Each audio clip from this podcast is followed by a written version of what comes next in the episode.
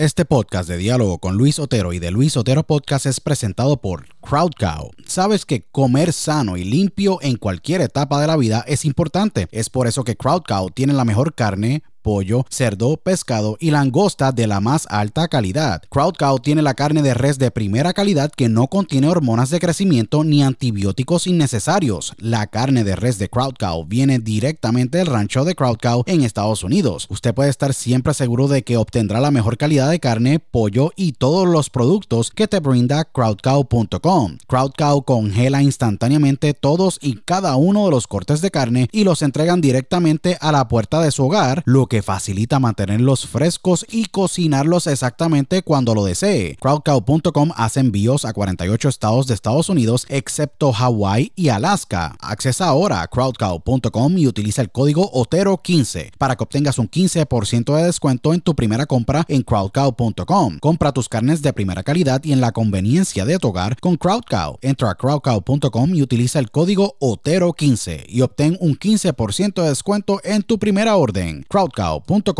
Si padeces de estrés, ansiedad y otras condiciones de salud, tu solución es ThoughtCloud. ThoughtCloud.net manufactura el mejor CBD y los mejores productos derivados del CBD. ThoughtCloud tiene el CBD Isolate, CBD Full Spectrum, CBD en cápsulas, CBD en cremas y lociones, CBD en vapes de muchos sabores y los mejores CBD pre-rolls del mercado y los mejores CBD pre-rolls del mercado en sus sabores de Orange Crush, Dragon Fruit, Blueberry Splash y Sour Apple. El CBD de ThoughtCloud es espectacular y buenísimo, ya que tiene tremendos beneficios. Es 100% orgánico, ayuda a mejorar la ansiedad, estrés, bajar la inflamación, dolores crónicos, ayuda a la concentración y otras condiciones de salud. Visita thoughtcloud.net ahora para que hagas tu compra y utilice el código Otero en tu checkout o entra a dialogoconotero.com y accesa el link de ThoughtCloud en nuestro portal para que obtengas un 15% de descuento. Se los digo, ThoughtCloud ha sido increíble para mí y sé que lo será para ti. Nuevamente, accesa a thoughtcloud.net y utiliza el código Otero cuando vayas a hacer tu checkout para que obtengas un 15% de descuento en tu compra. thoughtcloud.net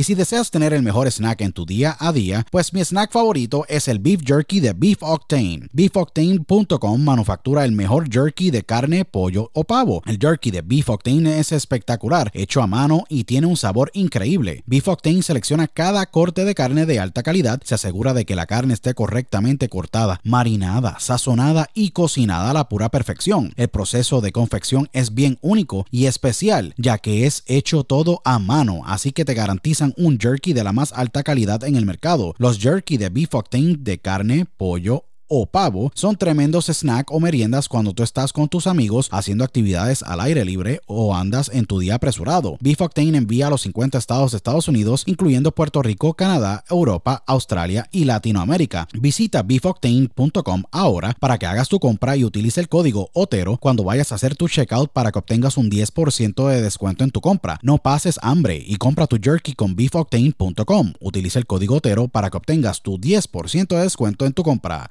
beefoctane.com. Broadcasting live worldwide. Welcome. Are you ready? Welcome. Señoras y señores, welcome. A Diálogo con Luis Otero.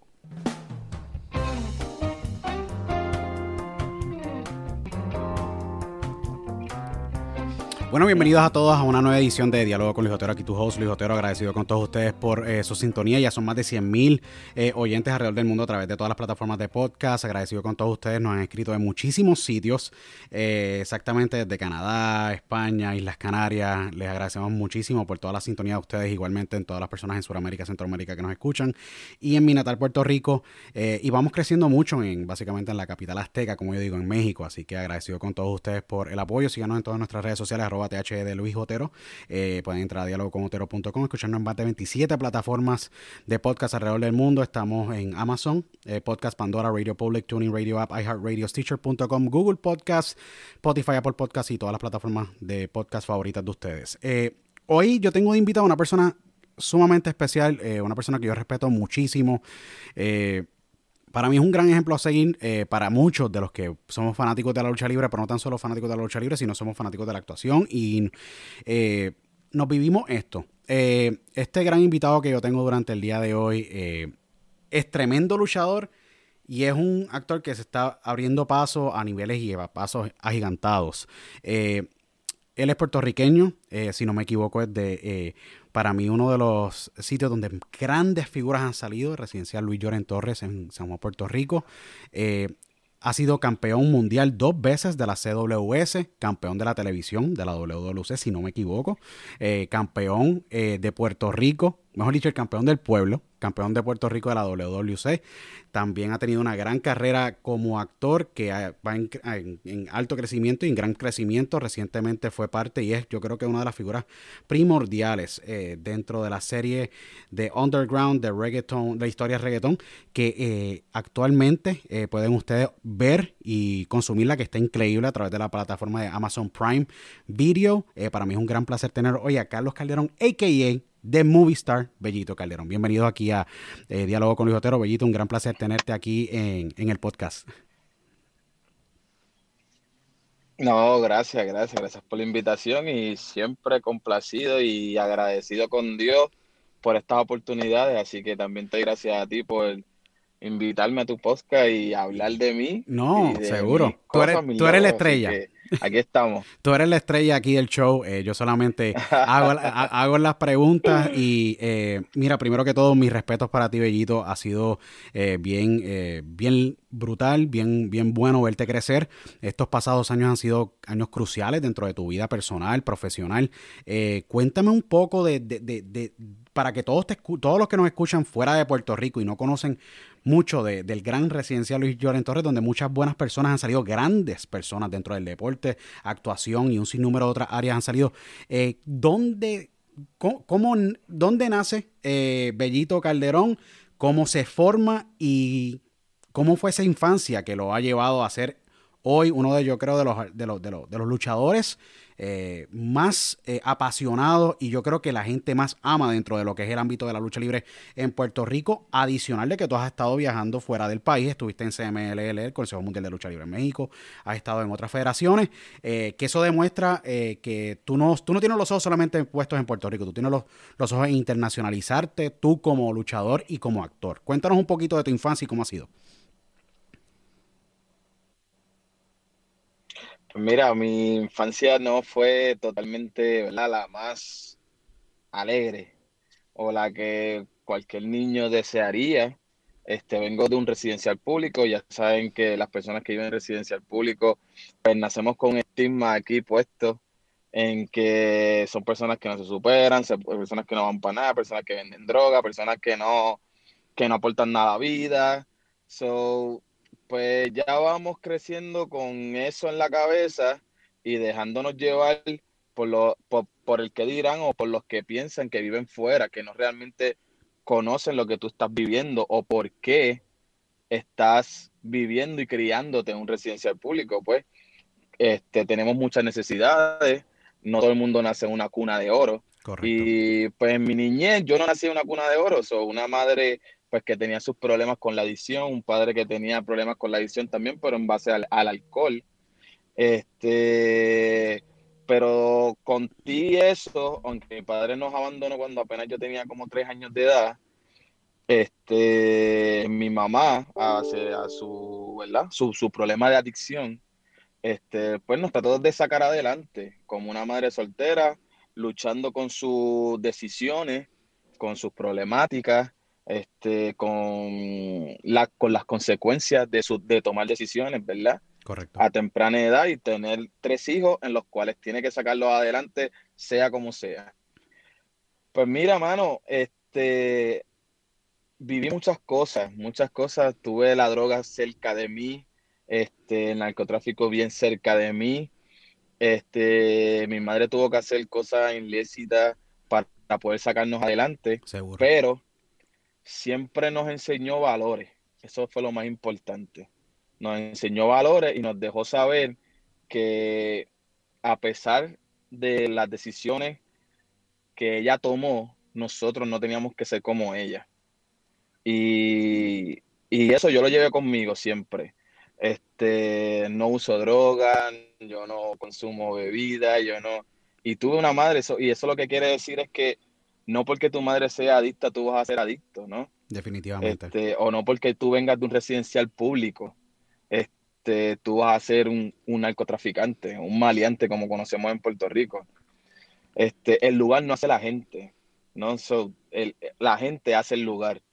Y nada, mano, este, eh, así fue mi niñez con, con mucha problemática, mucho problema en tomar decisiones, qué hago, qué no hago. Este, pues creí, crecí el día en cuestión de que pues no tenía a mi papá, las navidades eran malísimas, no tenía los mejores regalos, iba a la escuela con la misma ropa, este, muchas de las veces, cosas que mucha gente no sabe, hasta amistades mías y familiares míos, este, que, se que se enterarán si ven este podcast, este, nosotros teníamos que comer en el comedor de la escuela. Porque básicamente mi mamá estaba tan hundida que a veces no había comida en mi casa. Y el almuerzo, el desayuno y el almuerzo, so, venían de la escuela. Y en la escuela me daban comida para yo llevarme a mi casa.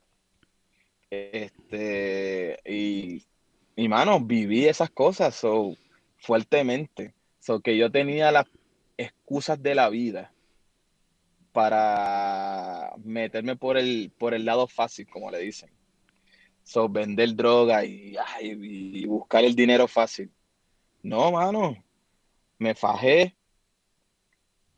Este, hubo un suceso en que mi hermano se descarriló un poco, pero mi mamá le jaló la oreja y le dijo, no, so, este no es el camino, so, le dio su par de fuetazos y mi hermano pues este, ¿verdad? Centralizó cabeza, se dedicó al baloncesto. Este, mi hermana es estilista y pues yo hago de todo. No, es que haces de, todo. Un poco. Seguro. Este, hago lucha libre, actúo, soy tallerista, le doy este taller tanto a padres como a jóvenes de resiliencia, de automotivación. Yo, donde me pongan, yo hago. La, historia tuya es impactante, sumamente impactante. Eh, y es algo bien, eh, para mí bien importante resaltar porque el estigma en Puerto Rico y en el mundo entero, porque aquí en Estados Unidos también están los residenciales públicos o como le dicen los projects, eh, es bien difícil tú eliminar ese estigma y ser un ejemplo de superación como tú has sido. Tú tuviste todas las circunstancias difíciles para tu poder, eh, pues, no triunfar. Pero yo creo que en el proceso eh, tú demostraste tener un nivel de resiliencia, de no tan solo tampoco tolerancia, sino que eh, de ganas de salir y poderle demostrar no tan solo a tu comunidad, sino a Puerto Rico completo, el país completo y todo el mundo que tú has podido impactar a través de, tus, de, tu, de tu arte y de todo lo que tú estás haciendo, de que se puede. Like, Bellito, tú eres el el mejor ejemplo para demostrarle al mundo y que le, puedes demostrar a cualquier persona que se puede, porque eres luchador, tienes una condición física espectacular, él es luchador, has tenido una gran carrera. Eh, que todavía está en ascenso, eh, has salido del país, estuviste en Consejo Mundial de Lucha Libre, eh, eres protagonista de una de las series que más streamings ha tenido en los pasados meses con The Underground, la historia de reggaeton. hiciste un papel espectacular. Creo que fue uno de los papeles que que más natural yo pude ver dentro de la serie. Te caía perfectamente el papel. Eh, has, estado en has estado en diferentes federaciones. Eh, también ahora estás tomando un rol de conferencista eh, y, obviamente trabajando en talleres para poder sacar, seguir sacando esos muchachos o esas, esos jóvenes o esos padres o darles herramientas, que es lo más importante. Las herramientas más importantes de cada ser humano son las, herramientas que uno se lleva en la cabeza, intelectuales. Y yo creo que es, sumamente de respeto, de verdad, todo lo que tú viviste y el ser un gran ejemplo de superación. O sea, no eres la norma, pero queremos que esa sea la norma. Y es lo que tú llevas trabajando todo este tiempo. ¿Cómo ha sido la, aceptación de la comunidad? El residencial Lloren Torres es una comunidad bien, bien cercana, bien, unida en muchos aspectos. Eh, ¿cómo, ha sido esa aceptación de, de Bellito Calderón, el campeón de Puerto Rico, el tallerista, el actor, eh, todo ese blend en tu comunidad? Porque yo vi cuando ganaste el campeonato de Puerto Rico, que para mí fue uno de los mejores momentos, eh, de, yo creo que el, de- de- del, del pasado año, donde yo vi la comunidad que se, o sea, las fotos hablaban por sí solas. Hablaban por sí solas de- de- de- Mira. del orgullo tan brutal que había, obviamente, cuando te ganaste el título. Pues mira, este, realmente todo empezó porque yo a temprana edad, como a eso de los 14 años, yo jugaba con un primo mío, este, en cajas, frente a mi casa. Yo jugaba lucha libre ahí. Wow. Este, luego, luego se unió un amigo de nosotros que ahora es mi mejor amigo, se llama Jonathan, que está viviendo en Estados Unidos. Jonathan, si ves este podcast, saludos. Este, pues hermano, él tenía un poco más edad que nosotros, Sí. pero él estaba estudiando este, algo de, de cámara, de ser camarógrafo y grabar y, y todas esas cuestiones. Y él, so, nosotros dejándonos llevar por lo que veíamos en la IWA, en la televisión, hacíamos nuestro show en cajas. Qué brutal. Entonces, después de ahí, pues quisimos ni que invertir, invertir. Y entonces, pues cogíamos unos matres. Y entonces, pues ya ahí hacíamos algo que nuestras mamás no, no- nos regañaban, pero nos robaron nuestras sábanas de cama y le poníamos eso por encima Sí. y ese era nuestro, nu- y ese era nuestro ring. Wow. Después de ahí, pues se pusieron, se unieron otros otros jóvenes, vieron que les gustaba. Para ese tiempo estaban los discos de, de las canciones de los luchadores de WWE.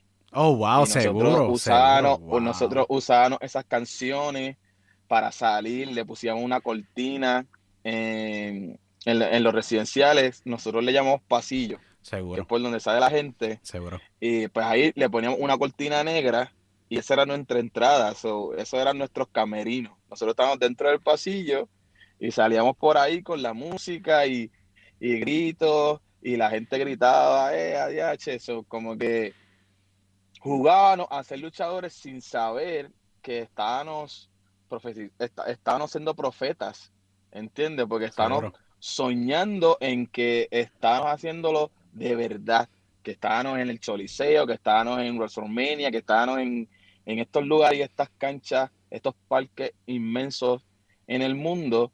Nosotros pensábamos en eso y salíamos con esta mentalidad a jugar lucha libre. Y la gente se contagió, la gente se lo vivía. Después de ahí se unieron gente más grande eh, Jonathan, yo y otro compañero que se llama Leonardo, decidimos practicar lucha libre. Este, hacerlo ya profesional.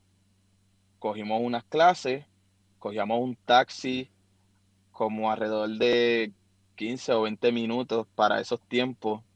Este, pero las prácticas eran como a las 8 de la noche. Éramos chamacos de 16, 19 y 14 años, este, tratando de practicar, de, de superarnos, de hacer algo diferente, porque le queríamos dar seriedad a lo que la gente estaba viendo. Seguro. So, ya la gente del residencial veía que yo quería ser luchador. Entiendo. Yo, yo, yo comencé a hacer cosas extremas. So, yo me trepaba al segundo piso. Yo No me trepaba al way. segundo piso y Eh, me tiraba la plancha. Me tiraba la plancha para el matre. ¡guau! Y la gente se volvía loca. Este, luego nos reunimos y, y re- hicimos un pote, una alcancía, este, y, y recaudamos dinero y se compró un ring real. Oh, qué brutal. Y That's nosotros crazy. empezamos a, a- a- eh, sí, nosotros empezamos a entrenar a los chamacos que estaban con nosotros, nosotros tres. Qué Empezamos a entrenar a los chamacos, inscribimos una compañía que se llamaba New X. Este, y eran las compañías de Residencial Luis Lloren Torre que estaba inscrita y teníamos una compañía de lucha libre independiente. Qué cosa de, de brutal. chamaquitos de Lloren. Brutal. Eso sí está brutal. Entonces, y para ese entonces, mi nombre era Dark Angels. Qué cool. Ese fue tu primer Este, nombre como eh, luchador profesional técnicamente, porque ya tú eras profe- eh, profesional porque tú tenías tu propia corporación, ya tú estabas, ya sí, ya tú tenías tu propia promoción, ¿me entiendes? Ustedes ya estaban promocionando dentro del residencial, que ahí eran donde se hacían todos los shows. Sí, sí, ¿no? Crazy. Entonces ya, pues ya yo practicaba mucho más, este, luego pues me tuve que quitar, porque estaba también viviendo el momento del teatro. Seguro. Este, para ese entonces está, empezamos con una obra que se llama Por Amor del Caserío, que fue la primera obra que se hizo película en Puerto Rico y que me catapultó como actor. So, esa película este, duró como cuatro meses en el cine. Este, fue la que me abrió todas las puertas para hacer todo lo que estoy haciendo. Este, ahí yo era el antagonista de la película. Luego de ahí tuve un accidente en una motora. Yo le daba clases de teatro a unos jóvenes pequeños y tuve un accidente en el mismo residencial. Se me rompió la pierna este, y me pusieron una varilla Eh, a de rodilla a tobillo. No way, that's crazy. Este, con cuatro, con cuatro tornillos, con cuatro tornillos, perdón. Y, y, pues, si no me equivoco, por amor al caserío, esa película, y sin obviamente eh, dejar, a- dejar este- esta etapa bien importante cuando tú tienes este accidente, porque son etapas que te forman y te cambian. Esa película salió en el 2013, si no me equivoco. Yo creo que yo la, inclusive la vi en un, un portal, si no me equivoco, se llama Flix Latino, eh, donde por amor, al- creo que, si no me equivoco, salió 2013, ¿verdad? Año 2013, 2014 más o menos por ahí. Sí, sí, That's crazy. That's wild. en Yo, ese tiempo. yo me acuerdo que esa película sí estuvo varios meses, si no me equivoco, si no me equivoco, estuvo en Fine Arts, en Santurce y en otro y en otro y en otros, sí, me acuerdo perfectamente bien de esa película. Seguro. Seguro. Esa fue la película que rompió récord, bastante récord. Rompió récord, sí, porque era un low budget film que nadie le tenía expectativas, pero estuvo, estar cuatro meses en cartelera en Puerto Rico, que el público en Puerto Rico es sumamente eh, exigente, y esto para todos los que nos estén escuchando alrededor del mundo. El público de Puerto Rico es sumamente exigente a niveles de película. Una película a veces se puede quedar corta en siete días y no la vuelven a tener en cartelera. Tú tienes cuatro meses corriendo. Eso ni a veces ni las películas de Hollywood, cuando entran al mercado en Puerto Rico, se quedan cuatro meses en, en cine. Eso es casi imposible. Y eh, que ocurriera eso con una película tan, tú sabes, que, que, que, que las expectativas, la- o sea, se hizo con mucho amor, pero las expectativas eran, mira, vamos a ver cómo la movemos.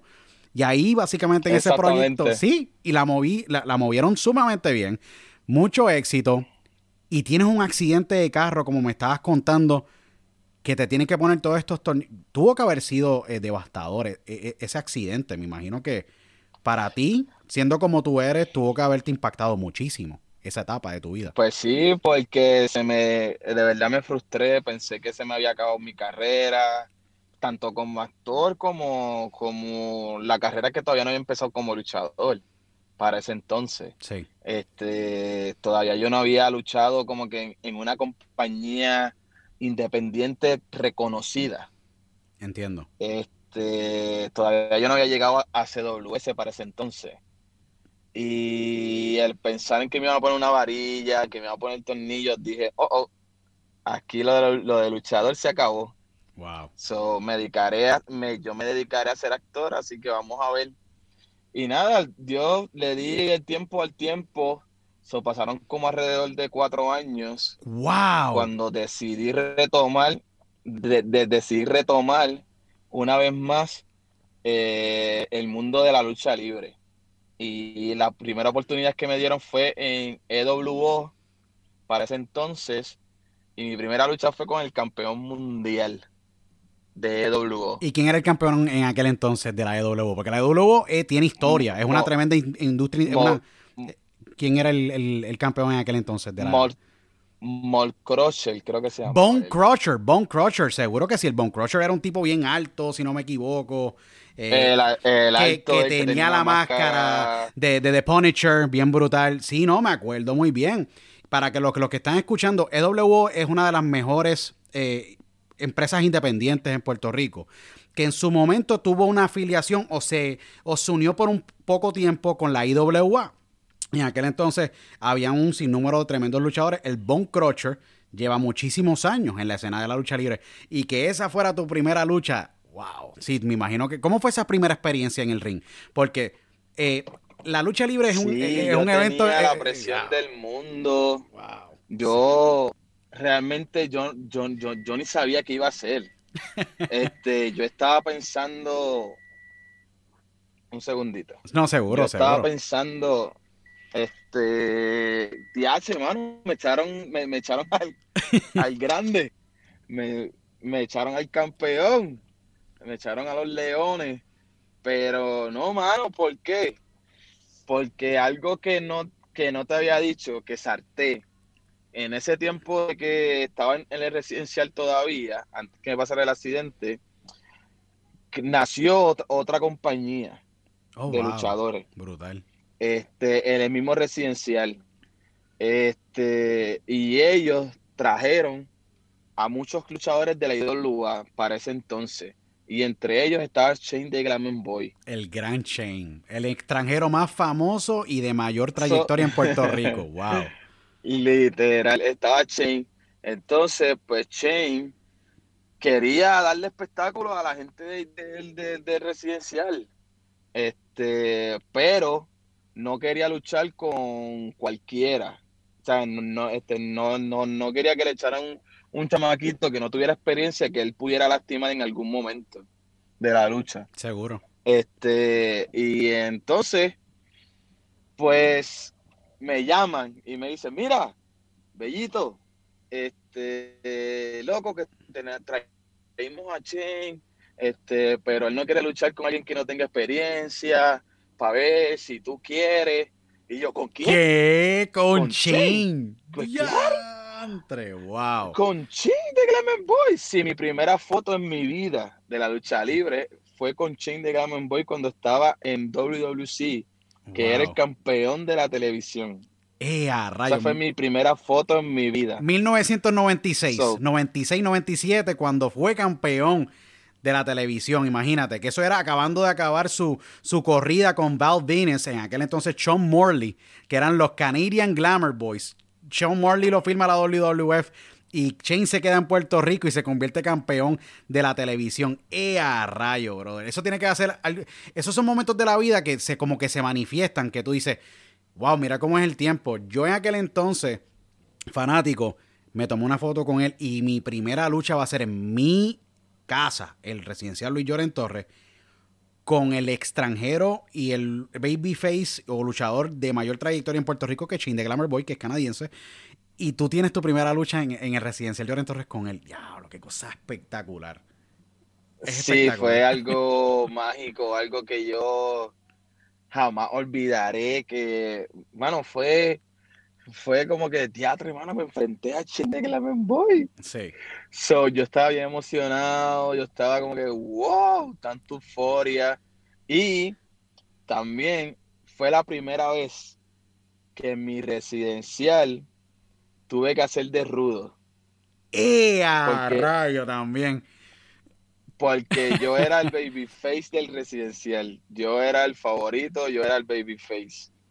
Y yo tuve que hacer de rudo esa noche. Fue como que, wow, me la estaba, me la, me la- me la estaba gozando y todo. ¿Cómo fue la primera exper- esa experiencia de ser rudo? Porque yo he hablado con muchos luchadores, tuve la oportunidad de hablar con Stan Hansen hace varios, hace como dos años atrás, el vaquero Stan Hansen, una gran leyenda que pues luchó muchos años en Puerto Rico con y siendo pareja con el gran Bruce Brody que lamentablemente falleció.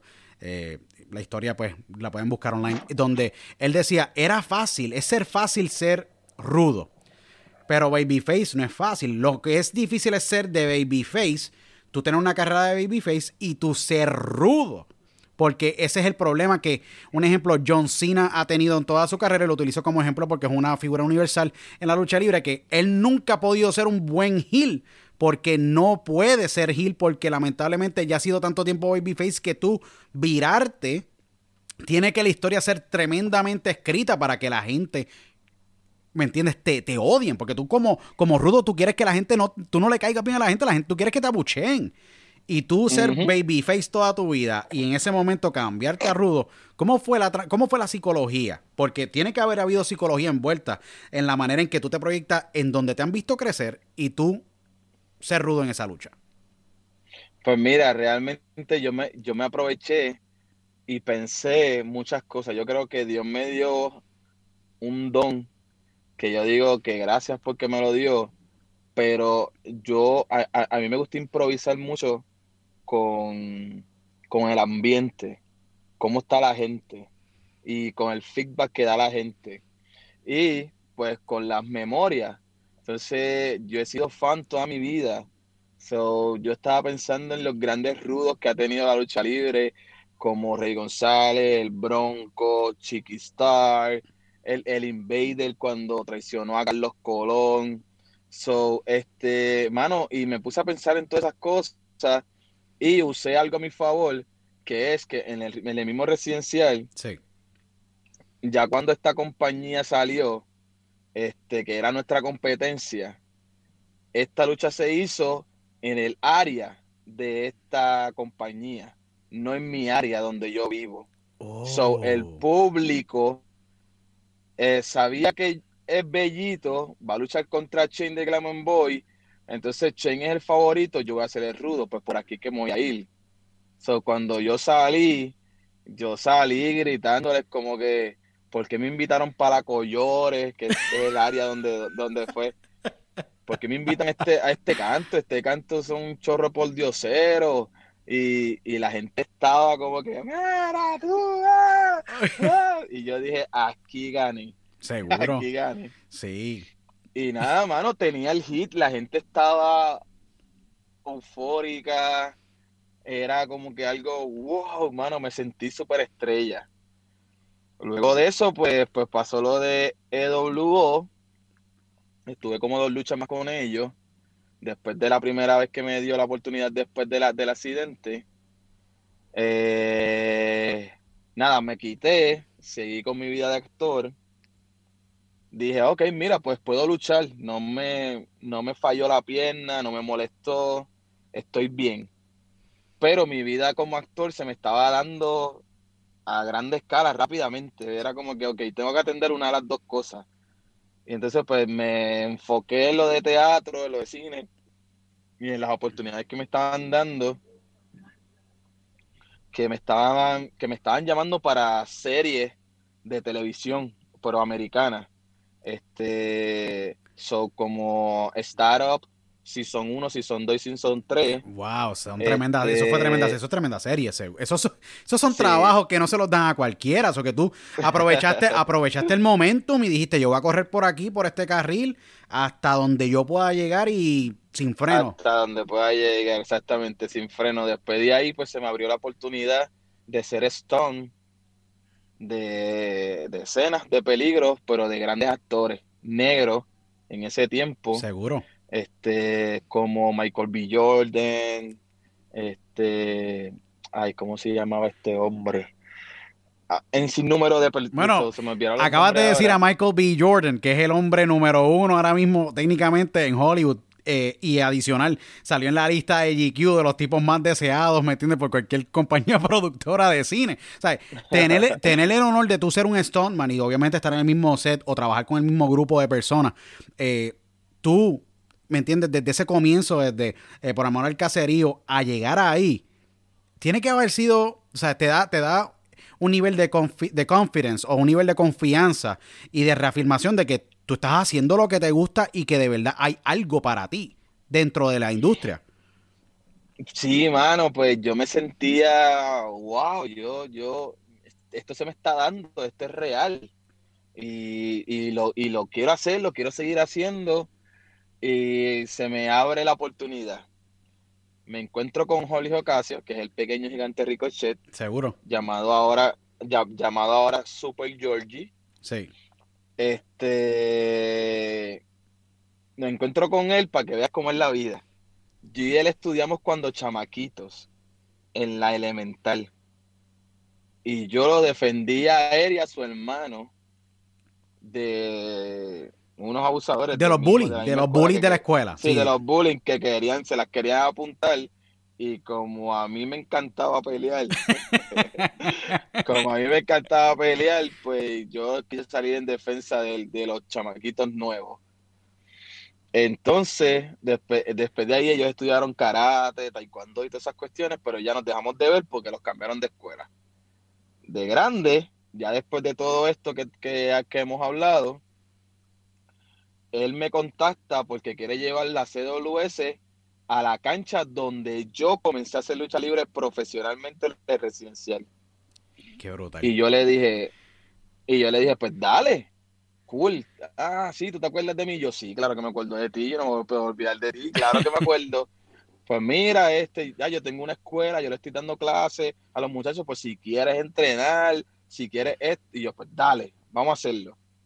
Fui, él me cuenta que cuando él estaba dando sus primeros pasos, ya yo estaba practicando con un luchador extranjero que se, ¿verdad? luchó aquí en Puerto Rico y llegó a Capitol, a WWC, se llamaba Black Boy. seguro, este, sí. Black Boy. Black Boy, seguro el Black Boy. Eh, no, el Bad Boy, seguro que sí, seguro que sí me acuerdo. Bad Boy, que era como medio gringo. Correcto. Pues, él, él me dio clase en el mismo residencial en un ring de boxeo. De cuatro cuerdas. entra el garete. De cuatro cuerdas y ese piso estaba durísimo. Súper duro. Que, chacho, yo decía, ¿qué es esto? Este hombre me va, este hombre me va a matar. Y ahí, pues, Georgie me dice que ahí cuando él estaba dando sus primeros pasos, él hizo unos movimientos conmigo en el ring y que yo le estaba dando cátedra. Y yo como que, ¿what? Sí. yo no me acordaba de eso. eso. Él me lo acordó. Después de ahí, pues practicamos. Para ese entonces el booker de CWS era David Estilo. David Estilo me ve practicar y moverme en el ring. Sí. Y dice, mira, pero este hombre está listo. ¿Qué estamos esperando? Vamos a... Y después eso fue lo que te dije, que si vamos para Lloren, pues lo sacamos a él. Él está dispuesto. Vamos a hacerlo. Y pues nada, se dio el show en Lloren. Mi primera lucha, una vez más. Yo creo que es el destino. lo estoy confirmando ahora. No, definitivamente. Recordando, estoy confirmándolo. Mi primera lucha con el campeón de CWS, que para ese entonces era eh, Aquiles Falcón. ¡Eh, a rayo! Tremendo nombre también, seguro. ¡Wow!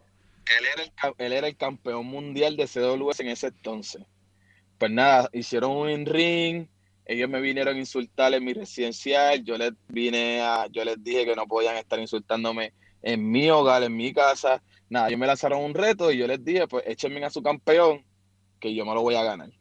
En mi casa yo me lo voy a ganar. Brutal. Y la lucha se dio, se metieron los rudos al final, el residencial se explotó, la gente se quería meter al ring, tuvieron que sacarlos la gente se explotó tanto y tanto y tanto que ellos dijeron, papi, tú eres la estrella. So, te vamos a convertir en el babyface. ¿Seguro? Desde ahí, desde ahí, pues Ricochet se puso para mí, me enseñó todo lo que él sabe. Yo soy, Bellito Calderón es quien es por Ricochet, de verdad. Desde todo lo que sé, todo lo que aprendí, todo lo que ejecuto, y el respeto, el valor a este deporte, eso se lo debo a ese hombre. y siempre lo voy a tener presente y siempre lo voy a decir. Ricochet es mi maestro, es mi sensei y él fue el que creó a Bellito Calderón, el campeón del pueblo, lo que es ahora mismo. Es que eh, eh, eh, es lindo ver, y lo digo con, mucha honestidad, tú sabes, tú darle el respeto obviamente a, tu maestro, porque tú, tú entrenaste con otras personas, metiendo otros luchadores, otros profesionales, pero él fue el que te dio la, oportunidad y la reafirmación de trabajar para una primera gran promoción independiente, CWS. Y volver nuevamente después de tu haber estado haciendo actuación y trabajando teatro y trabajando cine. Y yo creo que te voy a ser bien sincero porque es bien cool. Usualmente el luchador el luchador y luego se convierte en estrella de cine y se convierte en estrella de televisión y teatro, ¿verdad? Aquí fue diferente. Aquí tú fuiste primero para el lado de, de, como yo digo, el, el área de la, del media, de, prensa, tú sabes, trabajar cine, teatro, eh, trabajar obviamente series de televisión y utilizar todo ese improv, toda esa, todo ese bagaje de improvisación y llevarlo al ring para, para pintar, como digo, pintar la historia y llevar y poder escribir la historia en ese ring. Que por eso es que yo amo tanto el arte de la lucha libre, porque hay que saber llevar la historia. Y tú lo has, lo has hecho. Es que es lo más cool porque es, todo ha sido al revés. Todo, el- todo o sea, y, y- y lo más brutal es que todavía tú continúas haciendo las dos cosas. O sea, tú acabas de salir eh, y hacer uno de los mejores papeles en Underground, la historia de reggaetón, y está siendo streameada. Protagonista. Sí, protagonista de la serie. La serie la han visto miles y miles y miles de personas. Todavía está registrándose en las primeras 40 posiciones en el Amazon Prime en Estados Unidos, en Canadá. Creo que en Latinoamérica también está, está en las top 20. Yo chequeé antes de la entrevista. Y yo digo, mano, este tipo está brutal. Este tipo está haciendo series de televisión. Está siendo streameado en la plata- una de las plataformas más grandes de, de video alrededor del mundo, Amazon Prime Video. Está luchando en Puerto Rico. WLUCA, lamentablemente por la situación de la pandemia, pues la cosa se ha aguantado. Obtuvo el título de Puerto Rico, campeón de la televisión. Pero el campeonato de Puerto Rico, tú le diste un nuevo sentido. Levantaste ese título, le diste como que ese sentido que de verdad necesita tener el título. Ser un campeón Ah, del pueblo, ¿me entiendes? Que eso es, yo creo que el mejor, el mejor nombre para el título de Puerto Rico. Porque hay extranjeros que lo han tenido 30 días, 60. Tú tuviste el título por 99 días. Yo creo que han sido los, los mejores 99 días que ese título ha tenido en los pasados 10 años. De verdad. Y lo, y lo Qué digo. bueno, qué no, es que es la verdad. lo- lo- y lo digo con respeto porque lo han tenido Ricky Santana, lo tuvo. Lo tuvo otros luchadores, ¿me entiendes? Que con mucho respeto son leyendas. Real. Pero esos 99 días el título tuvo una exposición a niveles de re- redes sociales brutal. Eh, la historia se llevó bien. Obviamente, si no me equivoco, eh, perdiste el título eh, en, en la lucha con Mighty Ursus, que es, es una bestia. Ese tipo, ¿sabes? Yo lo veo y yo digo, este tipo es una bestia de luchador a niveles de físico. Y tú enfrentarte con un tipo y hacerlo lucir como lo hiciste lucir y cómo se lució la lucha, o sea, cómo fue la lucha, eh, da mucho que ver porque yo digo que el luchador no tan solo es luchador como, como gana, sino como hace ver su oponente. Y eso es muy importante para todos los que quieren ser luchadores. Yo estuve hablando con Tommy Diablo ayer mismo y él me decía eso mismo. Me decía, mira, eh, es como tú lleves la lucha, como tú llevas la historia, como tú la cuentas dentro del ring. Eh, que desde ese momento, desde que Super Georgie de CWS Ricochet, tu sensei, te lleva a ese ring, cuentan la historia en tu hogar. Básicamente todo comienza en Llorens y todo ha terminado ahí en Llorens, ¿me entiendes? Que es lo más cool. Eh, ¿Cómo es que se hace la transición? Porque tú te conviertes en- en el babyface, top babyface de CWS. Y en un momento ya tú tomas, empiezas a tener obviamente la atención de la WLC, la famosa Capital Sport Promotion, compañía legendaria, la más de mayor obviamente trayectoria en Puerto Rico, y tú entras a la empresa, pero no te da una posición estelar, tú te la tienes que ganar. Que obviamente eso es tradicional de Carlos Corón y Víctor Jovica, como operan, obviamente siendo bien old school en la mentalidad de cómo ellos trabajan los talentos. ¿Cómo se da la transición de tú estar en CWS y luego WWC dice, ¿sabes qué? Eh, el tipo está demostrando a las independientes, vamos a traerlo para acá y tratar y ver cómo él se comporta dentro del ring, porque son camerinos separados, así como opera WWC, muy importante. Y WA era cam- un camerino. WLC son camerinos separados. La dinámica de lucha muy diferente. Tú tienes que cuadrarla posiblemente o trabajar la lucha, y no utilizo la palabra cuadrar, pero trabajar la lucha dentro del ring. Usualmente no en el camerino, que es muy diferente a cómo se opera en la gran mayoría de todas las empresas. ¿Cómo fue esa transición y cómo se da el paso de CWS y cómo es que llegas a WLC? Pues mira, este, después de una gran carrera y una gran historia, eh, una, una buena corrida Tuviste una corrida Eh, espectacular. mira, Sí. en, en, en CWS, eh, pasamos a WWE. La liga, la liga mundial, lo que hoy día es la liga. La, sí, la liga, este, cuando cayó en las manos de, de Sabio Vega, este, pues Sabio Vega le pide luchadores a Georgie para, para tener backup de luchadores. Entonces él le dice, mira, pues tengo esto, esto, esto, esto y esto, pero a estos tres no me los puedes tocar. Y Sabio le dice, ¿por qué no? Y me dice, porque esos son mis tres nenes, esos son mis estrellas y esos son a los que yo voy a cuidar. Y, y esos eran la potencia, que es la pareja, Seguro. este, y yo era el otro. Entonces, pues Sayo dice, ah, pues está bien, nada, vamos a ver qué tengo. Pero para ese entonces, estaba Legio, estaba Apolo, estaba Hércules Gómez, so, a- había, estaba Ricky Bandera todavía, Sí. o sea, habían grandes estrellas en WWE.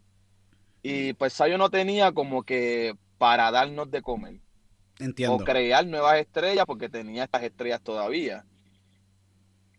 Va a pasar el cierre, Negrín dice que va a cerrar WWE, que se la va a entregar a Sabio, estas grandes estrellas se van, este, y se queda y se queda WWE con pocos luchadores y el back, y el backup que está dando CWS. Pues Sabio, como no te, como me tenía que cuidar porque Georgie se lo pidió, pues no tenía nada para mí en ese momento. Sí. So, me puso como entrevistador de las luchas de WWL. So, yo entrevistaba a los luchadores. Cuando en CWS yo era la cara, yo era el campeón mundial de CWS. Esa es la mejor receta para que un luchador te dé una paliza y tú te conviertas en un babyface. sí, porque tú si el entrevistador, yo lo he visto, tú sabes, así. ¿Cómo empezó Carly? Siendo camarógrafo. Y el y era camarógrafo, allá vino Rey González, la familia del Nuevo Milenio, le dijeron, mira, bájate allí, que tú eres un colón, y de ahí se empezó a hacer la gran se- historia. Es la misma situación con un que Bellito Calderón, con ese bagaje que tiene en CWS, y toda esa historia más. Tú eres un tipo que retratas bien en televisión, tienes entrevistando a los luchadores. Yo me imagino que en un momento tú decías, yo quiero estar en ese ring y esta gente no me dejan meterme allá adentro.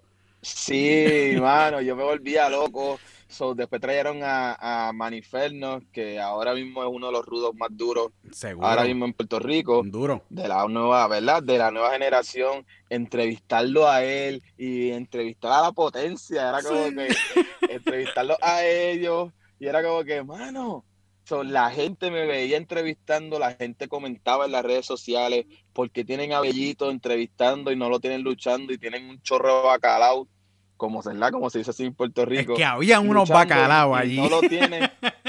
Sí, y no lo tienen a él luchando. Sí. Nada, eh, eh, para hacerte el, el- el cuento largo corto, eh, nos fuimos de WWL. Georgie me pregunta y me dice, porque el día que nos íbamos, porque Negrín nos ofreció, ¿verdad? Poner en alto CWS, este, Georgie hizo una reunión, ¿verdad? Con los de, con los de la confianza Sí. y nos preguntó y nos dijo, mira, yo tengo este plan, él me ofreció esto y yo quiero sacar mi compañía en alto, ¿por qué no? Porque ahora tenemos la oportunidad, ¿sabes? Capitol está en descenso, WL está creciendo, porque CWS no puede llegar a ser una gran compañía. seguro. IWA desapareció. Este, y mano, pues yo, algo que llevo conmigo en los valores que me enseñó mi mamá es ser agradecido. Siempre. Siempre ser agradecido. Siempre. Y, y, mano, pues él fue mi creador, ¿sabes? ¿Por qué le voy a dar la espalda ahora? Correcto. ¿Entiendes? Porque WWL tiene más nombre que CWS. No, ¿entiendes? Este, yo soy CWS y voy a seguir siendo CWS hasta que me muera. Correcto. Y en el momento que me necesiten, allí voy a estar, esté en la compañía que esté. Allí voy a estar y voy a ir a los residenciales y voy a dar mi cara porque ellos fueron los que me hicieron. ¿Por qué? Porque si ya soy profesional ahora, ¿por qué los voy a echar a un lado? Este, y nada, mano, es como que le dije, no, papi, cuenta conmigo, yo voy a estar contigo y vamos hasta la última. Pues pasó lo que pasó, este Negrín los terminó dejando arrollados como quiera. Eh, llegó a WWC, pero no llegó como luchador. Llegué como guardia de seguridad. Eh, a rayo también. Esa es la historia de Sabio, porque Sabio era también, vamos, y lo digo así, Sabio empezó como, como guardia de seguridad también y llega como guardia de seguridad, otra receta perfecta para poder crear un ángulo espectacular también. Ah, pues mira, antes, antes de llegar allá, Sí. la misma noche que nos fuimos Sí. de WWL, se grabó un video que nunca salió a la, a la te- a la televisión, ¿verdad? Porque ya nos fuimos. Y fue que yo le hice unas preguntas a Sabio cuando traicionó, una vez más.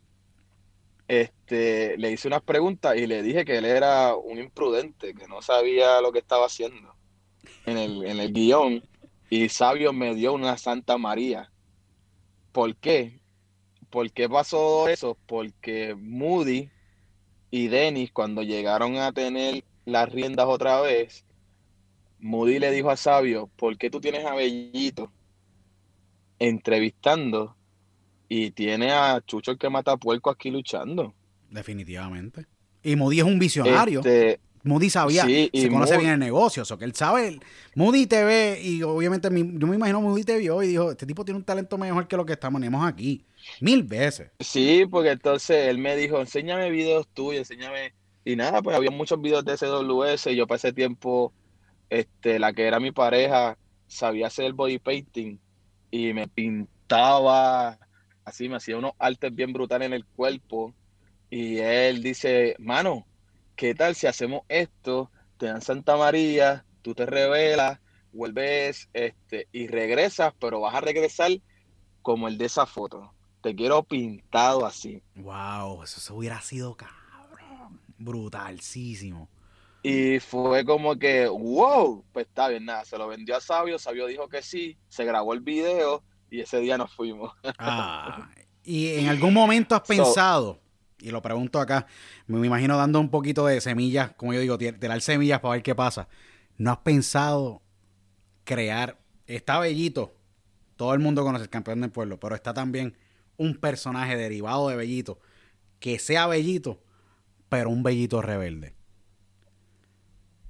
Pues mira, sí, lo he pensado con Mayri Urso, lo he pensado. Lo, te lo, So, pre- hay lo digo cosas- porque yo, hay- viste, yo acá cosas, hay pensando. cosas que están, hay cosas que están por cocinarse. Este, Bellito viene con muchas cosas buenas. Este, esto que ha pasado, ¿verdad? Con Mayri Ursul me ha llenado de ideas y de que tengo que renovar a Bellito.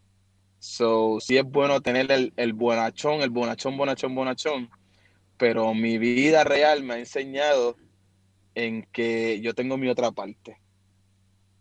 So, ¿y por qué no sacarla contra Mayri Ursul? Es que tú debes sacarlo con Mayri Urso. So- Mayri Urso es la mejor persona La para. ahí, la. No, no, por eso, y lo que te lo digo yo como, como fanático, pero también como, como, como analizo la situación.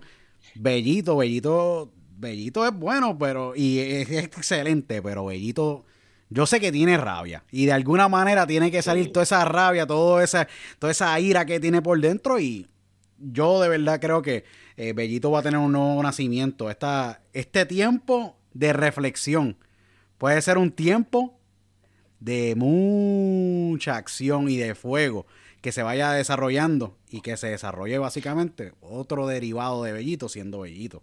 Pero un Bellito que nadie Sí. reconoce, un Bellito que nadie reconoce Exacto. que, que es otro Bellito. Pero es un be- pero es Bellito, pero es otro. Bellito. Te lo digo porque yo no sé si has tenido la misma pregunta en otros podcasts. Yo sé que has has estado en varios otros No, no, podcasts. todavía no, todavía no. Pero te lo digo No, no porque yo digo- esa pregunta. Eh, pero esa pregunta, yo sé que eso se, yo, yo dije que tiene que aquí, aquí tiene que pasar algo. Esto no se puede quedar así. Y mira, y realmente en CWS yo viví un momento que fue el no a las momias con el fenómeno VJ. Yo había estado en México, allá, yo fui a grabar una película que se llama Loco Fin de Semana, en, Mexi- eh, en mexicana, este, pero de esta mexicana famosa. Sí. Y fui a grabar eso, son mi manejadora Jorge Adrián, él me dice, ah, mira, yo, yo conozco un luchador que tiene un carrito donde vende arroz y diferentes cosas, se llama Babyface, y es de los años de Carlos Colón. Nada, fui a conocerlo, le hablamos, y él viene y me dice, tú me das un feedback de que tú tienes un ángel. Ve bajo mi nombre y tú le vas a decir a la persona que te atienda allí que tú quieres entrar a practicar al Consejo Mundial de Lucha, que tú quieres, que tú quieres entrenar, pero que tú quieres entrenar con, con Tony Salazar. ¡Ea! Que Rayo, clase de nombre, brother. Ah, El gran Tony Salazar, leyenda de y que te envié, sí, y que te envié yo, Babyface. Dile que yo te envié que soy su papá. Pues yo fui así mismo, con las mismas palabritas, fui, le dije, ella me dice, mire, que las clases ya empezaron, ¿verdad? y saliendo Tony. Y me dice, ¿tú eres el de Puerto Rico? Y yo, sí. Ah, ok, a ti fue el que te envió Babyface. Y ahí la Babyface que es un pinche naco cabrón del diablo. Y yo como que, ah, no, sí, estaba bien, este, pero nada, yo puedo practicar. Mira, pues tienes que sacarte estos papeles, nada, y empiezas el martes a entrenar. Qué cool. Y yo, pues dale. bien Tony Salazar, bien, bien, que te ha... Sí.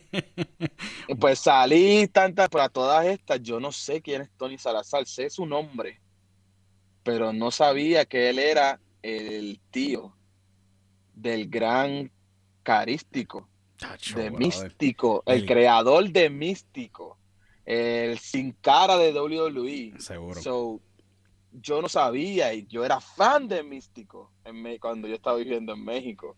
So, nada, empiezo a entrenar con él, él me empieza a ver, so, yo me doy cuenta que yo soy del promedio de los más altos en el lugar, pero yo me estoy moviendo como los pequeños del lugar.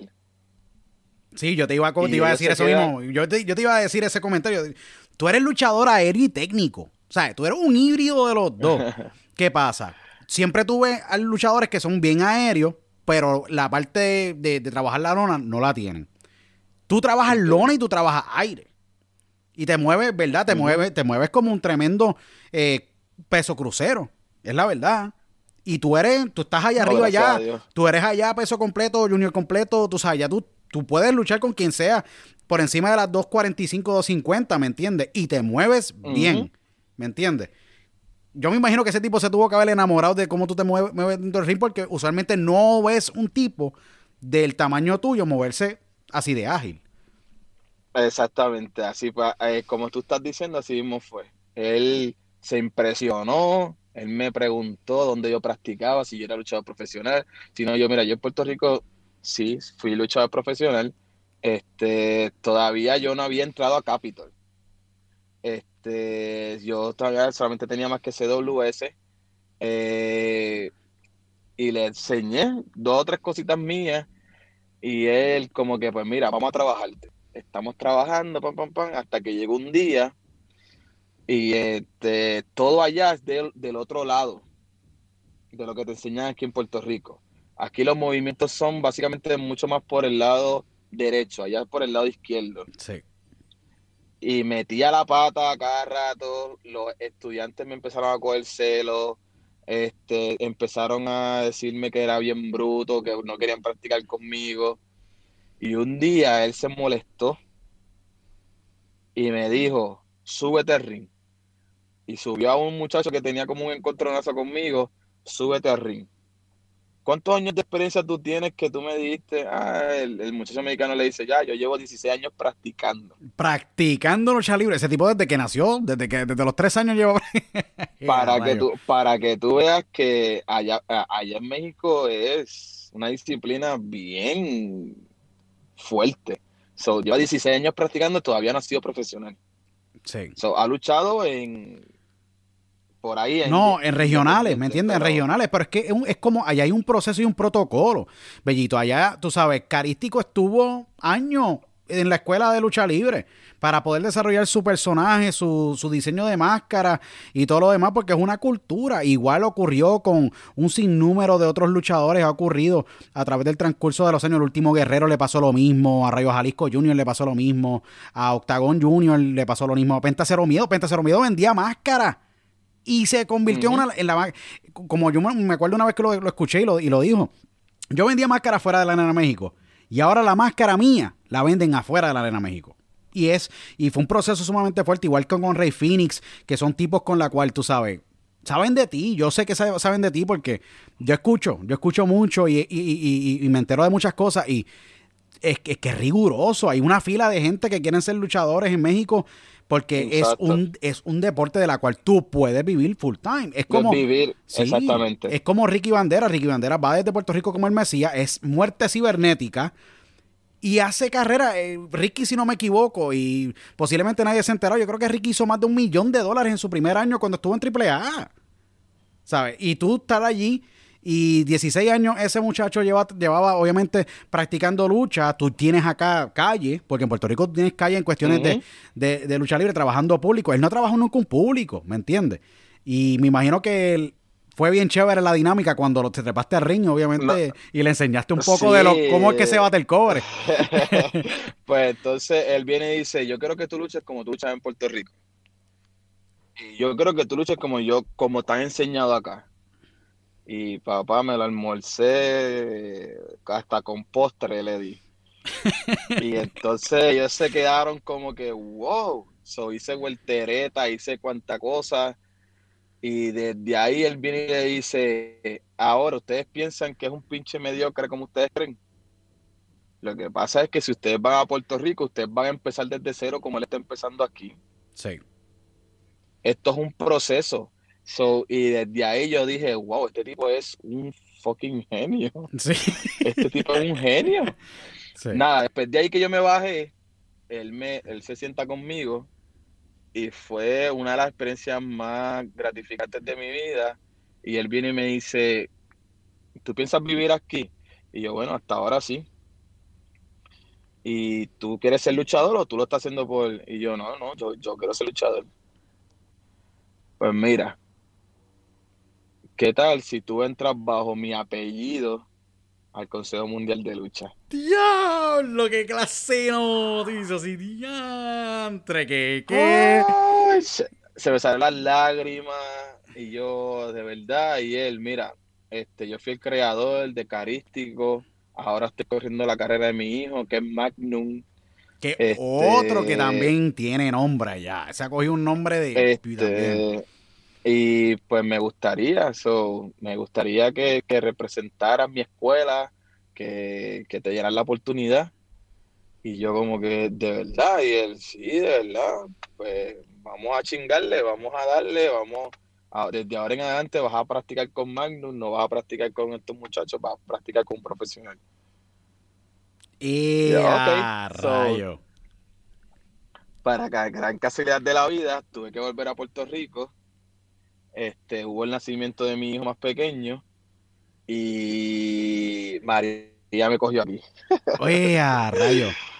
Wow. después de María, pues me quedé aquí porque, pues, sentido de padre, este, María destruyó Puerto Rico, destruyó Puerto Rico, no me atrevía a irme. No, es que yo te entiendo, yo soy padre, yo soy padre, soy esposo de dos hijos y la vida cambia, la vida, la vida se vuelve más Mano, la vida cobra sentido. Cuando yo estaba solo, eh, tú sabes, uno está enfocado en uno. Cuando la vida cobra sentido, cuando uno se convierte en padre, porque, eh, mano, ese pedazo es tuyo, ese niño es tuyo, ese hijo es tuyo. Y, mano, todo lo que uno hace ahora, de ahora en adelante, ya olvídate de uno, se convierte en él, en él la prioridad. Pues entonces, pues nada, volví y Georgie me pide que va por primera vez, CWS va a pisar la Pepín Cestero de Bayamón. Eh, a rayo, la casa de la IWA. Entonces, para ese tiempo estaba en guerra este BJ con el Wizard. Iban a hacer un show y un ángulo con ellos. Y desde ahí nace el No a las momias. En esa noche, yo me enfrento a Irán Tua.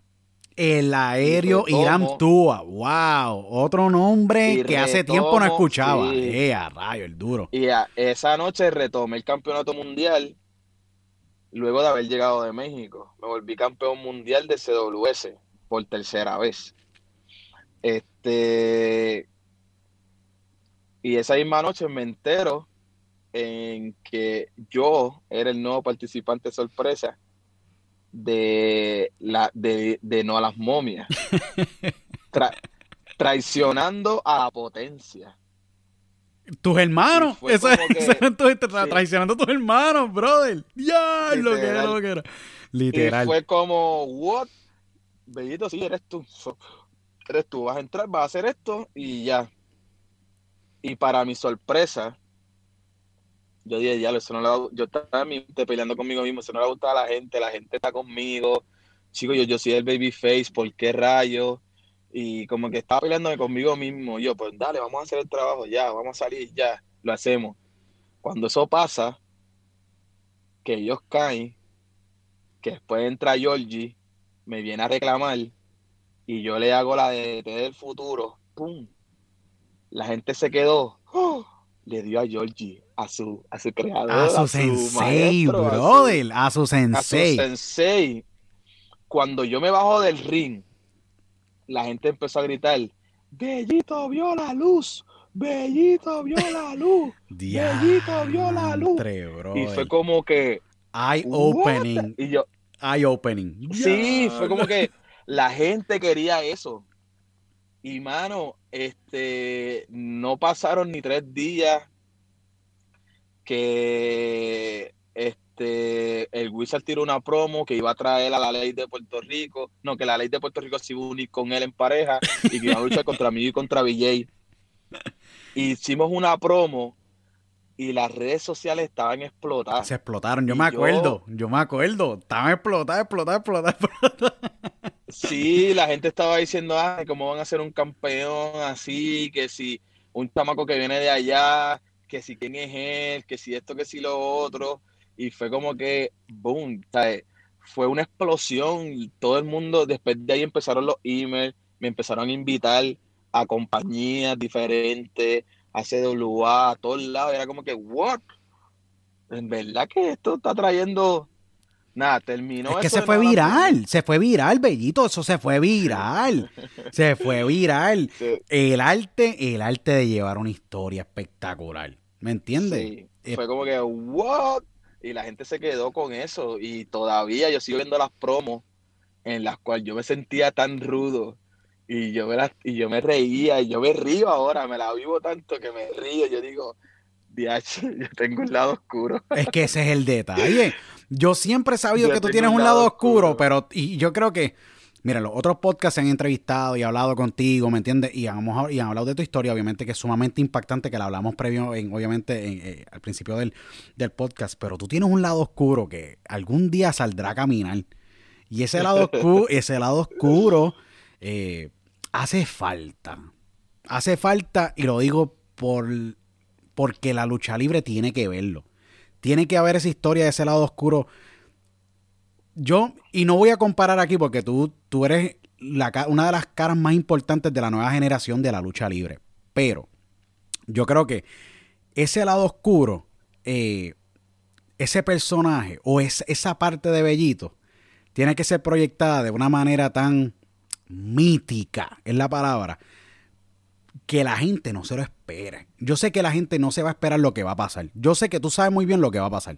Yo no lo sé. Yo solamente posiblemente estoy hablando aquí tirando todos los dardos contra la pared para ver cuál se queda. Pero yo lo que sé es que tiene que ser algo bien mítico que nadie se espera.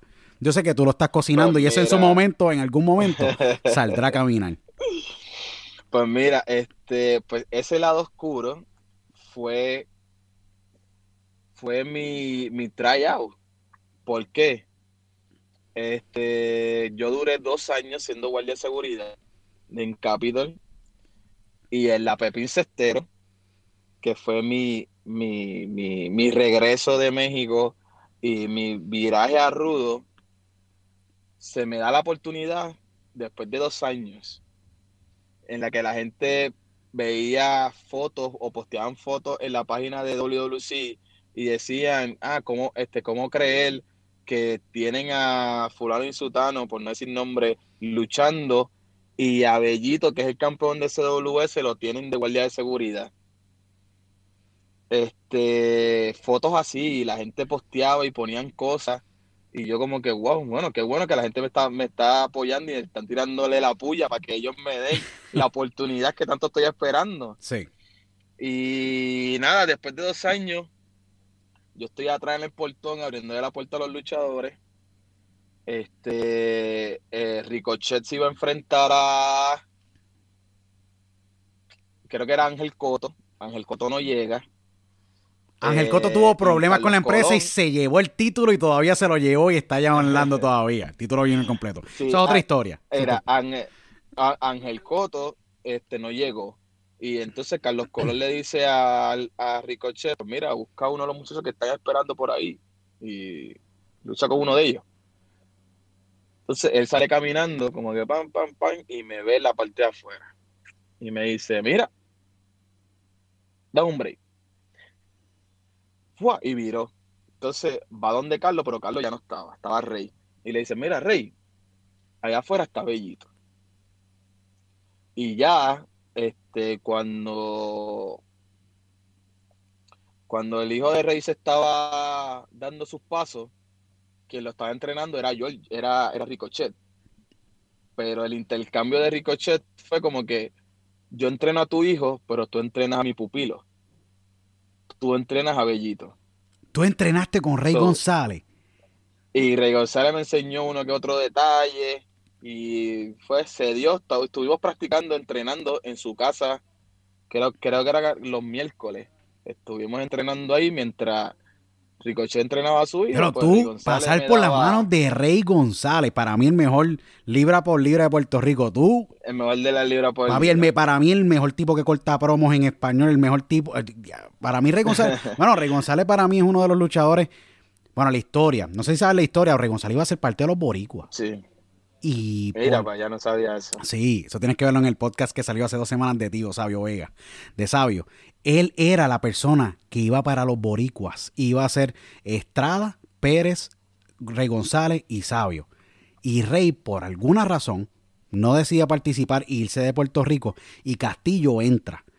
Y yo creo que Rey González, o el mejor luchador libra por libra, obviamente, y de tu poder entrenar con él. Yo creo que yo nunca he escuchado todavía un luchador que haya entrenado con Rey González. Yo he escuchado historias de que, mira, se apareció en la escuela del fenecido eh, Sac Rosario y todo lo demás.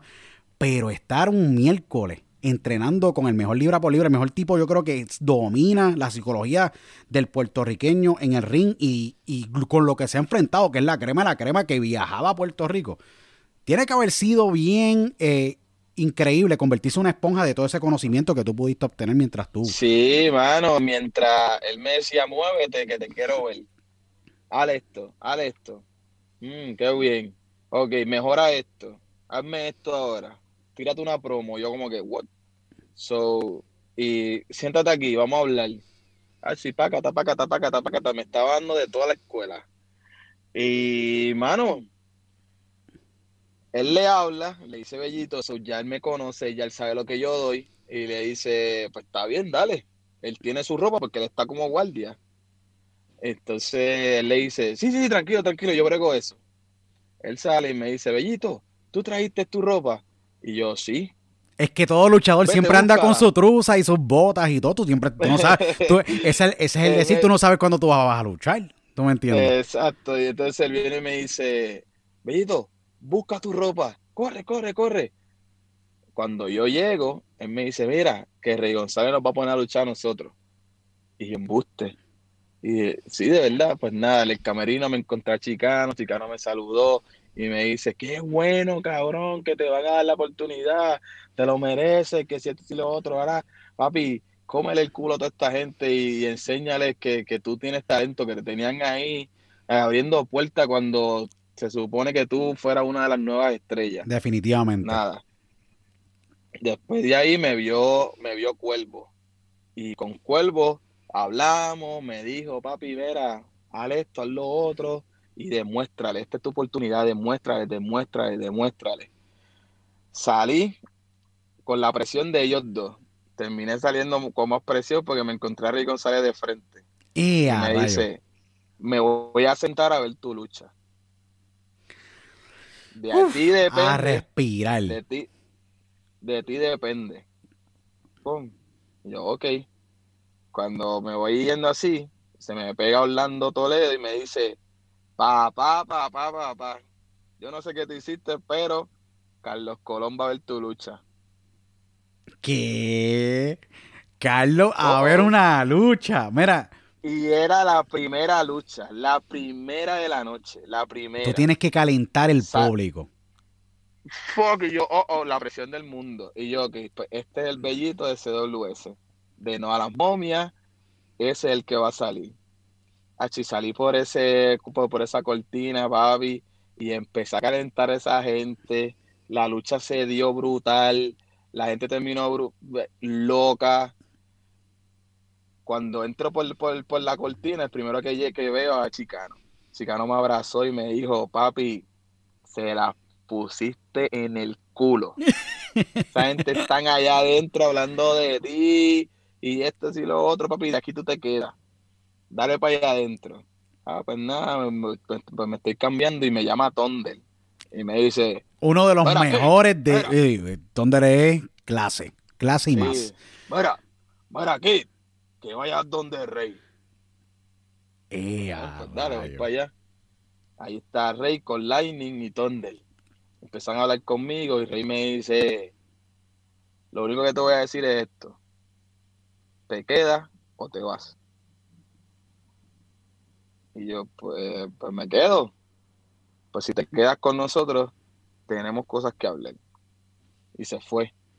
Desde ahí recibí la llamada, me dice, mira, este, tengo buenas cosas para ti, vamos a correr tu carrera, vamos a hacerte, pero tienes que darnos tiempo para darte de comer y poder crearte. Pues ahí pasaron muchas cosas en el camino. Este, Pelayo se enteró, Pelayo estaba bien contento, Pelayo me llamó, él era el booker, Pelayo me, me llama, me dice, mira, yo no sabía que a ti te habían escogido, ahora sí, que esto se pone bueno, dale, yo voy a meterle mano, si lo otro. A Carlos Colón no le gustaba mi nombre, el Bellito, y el de Movie Star, Menísimo. Carlos Colón dice, yo lo voy a tener, pero tenemos que cambiarle el nombre. Para ese tiempo me había llamado un amigo mío y me dice, loco, te cambiaron el nombre, sale una, te dicen un nombre extraño. Y yo me dicen un nombre extraño en dónde. Si es la promoción del programa. Cuando voy a ver el programa, me presentan como de eh, DJ Luis. Y yo, DJ Luis, ¿qué es eso? No, y entonces llamó a Pelayo y le dijo, Pelayo, mira, me cambiaron mi nombre, eso me presentan como DJ sí, que ese fue el nombre que te puso Carlos. Ay, Carlos no le gusta el bellito porque es como diminutivo, este, es como de alguien chiquito y el de Movistar pues se ve como que bien prepotente y entonces te vamos a correr como babyface. Entonces, pues no le gusta. Y yo, no, no, no, no, no, no, no, no, no, pues no puedo hacer más nada, so, o me dejan bellito pelado o, o no lucho, me quedo en CWS porque es que ya la gente me conoce, o sea, yo me fastidié cin- los primeros cinco años de mi vida Definitivamente. Para la crear gente- la para marca. que la gente me reconociera. Es una marca ya. gente- Bellito era una marca. Bellito era una marca antes de WWC. Y yo le, y yo le dije, mano, ¿sabes? Y Bellito, yo me lo estoy llevando por honor a mi gente, mi residencial público, ¿entiendes? Es, es como un bulto lleno de sueños que yo llevo conmigo. Y entre eso, el apodo que me pusieron en mi residencial. No, no, ¿sabes? No es porque yo me quiero llamar Bellito. Bellito me llamaron en mi residencial. Y en honor a ellos, pues lo llevo conmigo. Eso, ese va a ser mi nombre como luchador. Y él como que así, pues mira, así se lo voy a vender, así mismo se lo voy a vender. Se lo vendieron así y él dijo, pues está bien. Y nada, y con el tiempo, pues terminó llegando Bellito Calderón, que es mi apellido realmente de pila. Y hasta que me corrió campeón de la televisión, ¿Cómo fue ese momento? El, del cam- el ser campeón de la WWC de la televisión. Ese título lo, lo, han- lo han ostentado nombres gigantescos. ¿Cómo es la historia para tú llevarte ese título? Mi- Eso tuvo que haber sido espectacular. Te- me imagino que lloraste o algunas lágrimas salieron en algún momento porque te coronaste campeón de la WWC eh, de la televisión. Un título que tuvo Shane de Glamour Boy, que tuvo Sean Morley, que, a- que tuvieron los villanos. Uno de los villanos lo tuvo. Eh, lo han tenido, o sea, lo tuvo Chris Grant, lo tuvo Brent Dale, lo tuvo, lo tuvo todos estos nombres de extranjeros que viajaron a Puerto Rico. Eh, ¿Qué te pasó por la mente eh, cuando te ganaste este, ese título de televisión? Antes de continuar la, historia, porque la historia se pone mejor, pero ¿cómo, cómo fue esa, esa, reacción cuando te, te enteraste que, mira, te vamos a poner el título en tus manos? Pues mira, este fue como que, ok, este Bellito, so, no, no, no, todavía no habían dicho el final ni nada, no habían dicho nada, y como que, este, nos reunieron aparte, me reúnen aparte y, mira, Bellito, vamos a hablar contigo, ¿tú quieres estar en la compañía? ¿Tú te quieres quedar aquí con nosotros? Yo, no, sí, pues, conmigo no hay problema. Pues mira, este, estamos pensando en darte más para arriba y queremos que tú representes el título de la televisión. De verdad. Ok, pues dale. Sucedió la lucha, ganó el campeonato y más me sorprende cuando sale Rey González con la revolución y me da una catimba. Qué Y me roban el título. Qué fuerte. Y Rey González, de la boca de Rey González sale, si tú creíste, bellito, que así de tan fácil tú ibas a tener un campeonato que el, después de 10 años estar, estar fuera, ¿tú te crees que iba a ser así de fácil? Claro que no. Y fue como que. Rey González mencionó mi nombre. ¡Eh, a rayo! Después tuvimos en Dorado, en su pueblo. Él hace un reto abierto. Fue cuando Oti Fernández me traiciona. Pero estaba en ángulo con Rey González. That's crazy. Estar un ángulo con Rey. Y Rey, y Rey González estaba, estaba dándole crédito a mi trabajo. Porque en sus palabras él dijo, este, e- e- esto es un joven con muy buena carrera y mucha fe y es, es- es bravo para llegar aquí y hacernos frente.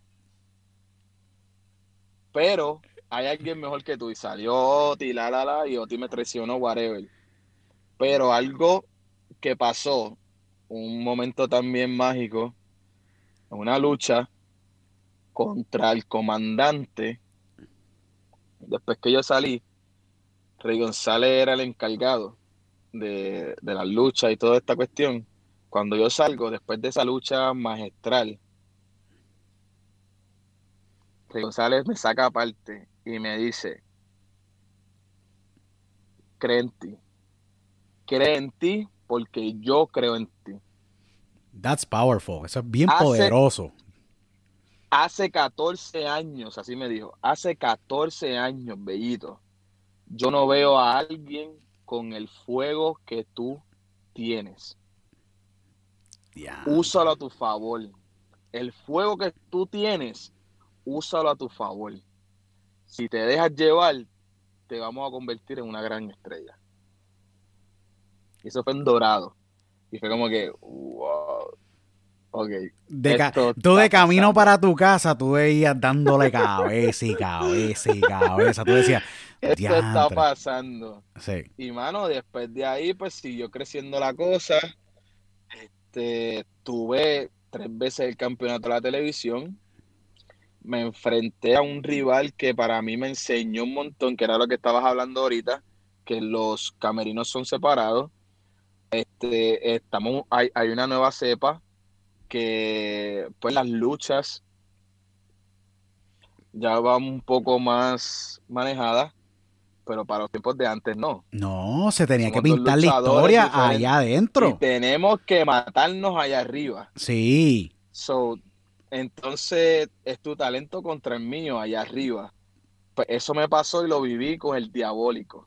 Uno de los mejores junior completos de la historia de la lucha libre en Puerto Rico. Un gran enmascarado en sus principios, pero un tipo que, mano, te toca. Tú sabes, ustedes se tocaron. Yo vi esa, esa rivalidad, ustedes se daban. Y yo decía, mano, estos tipos se están dando allá Un arriba. hombre que maneja la lucha libre de la A a la Z con una facilidad increíble, tiene a la gente aquí en las manos.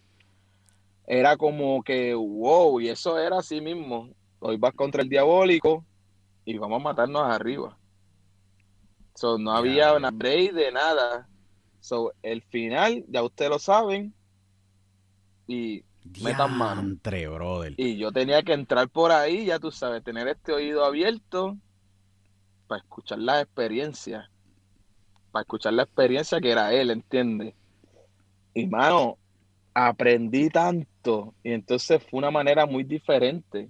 Porque a esta nueva cepa que somos nosotros nos enseñaron de una manera diferente, ¿entiendes? Seguro. de subir un poco más embotellado, como se dice.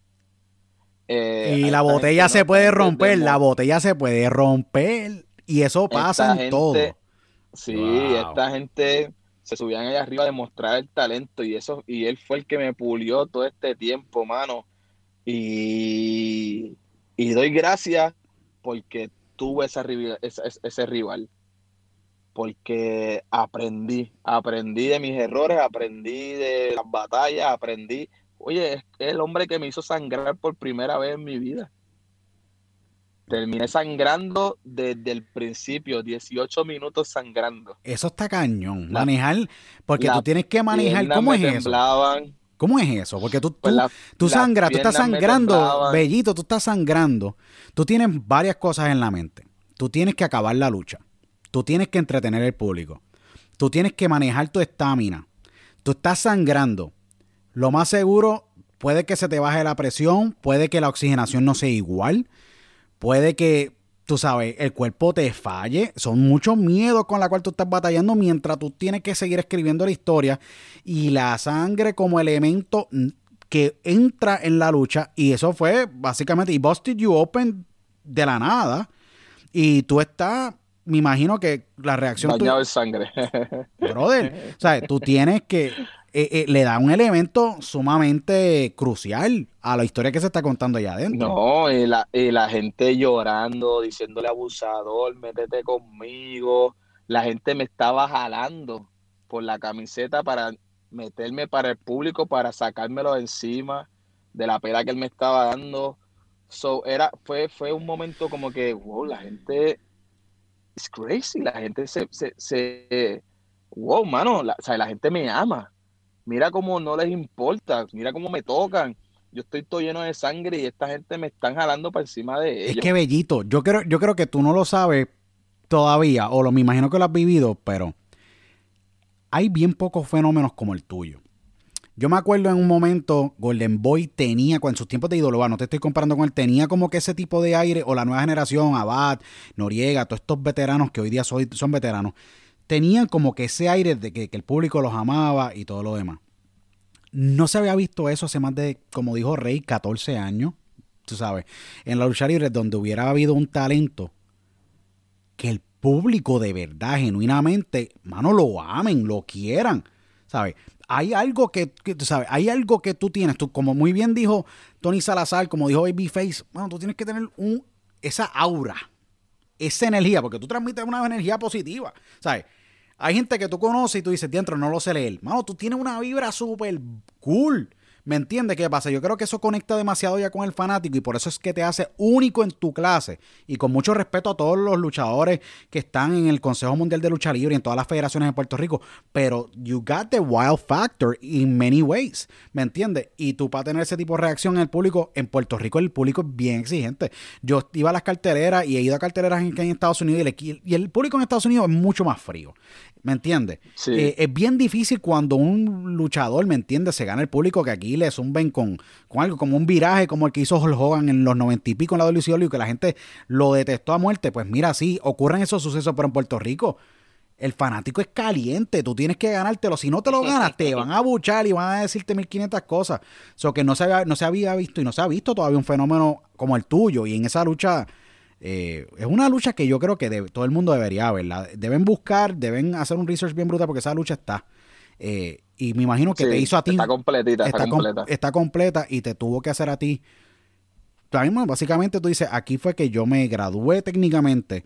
eh, y a- literalmente. literalmente. Fue mi graduación. fue tu graduación y tú dijiste, ahora yo puedo enfrentarme con quien sea y puedo hacer la lucha de arriba ni aunque nos conozcamos. Ni aunque nos conozcamos, exactamente. Ahí fue donde me gradué. Y, mano, después de ahí fue que me catapultaron. Después de ahí me probaron otra vez.